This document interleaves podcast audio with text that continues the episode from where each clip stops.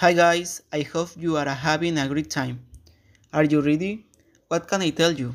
Yesterday afternoon I ran into an old friend from elementary school and we were remembering many things from our childhood.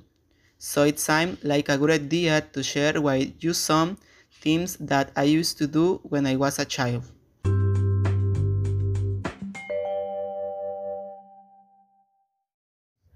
I used to study in a mixed school, which had kindergarten, elementary school, and high school together.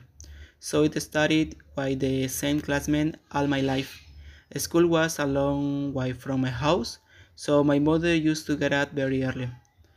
At the school, we used to wear a uniform that was very ugly.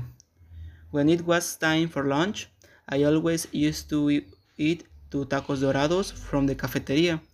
They were very delicious. I didn't not used to play like other children. I decided to go to the library to read and write. It was among the pile of books where my love for music began. I got my first notice there. Sometimes I have to confess is that I didn't used to do my homework. It was a problem from my mother. I loved to watch cartoon. The Pink Panther was my favorite. At the end of the year, my family always used to visit my grandmother, who lives on the beach. It was my favorite time of the year.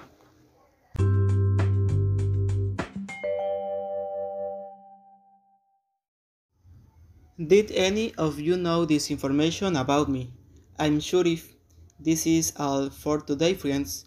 I hope you enjoy it the same as I did. See you next Friday at My Life Behind the Music.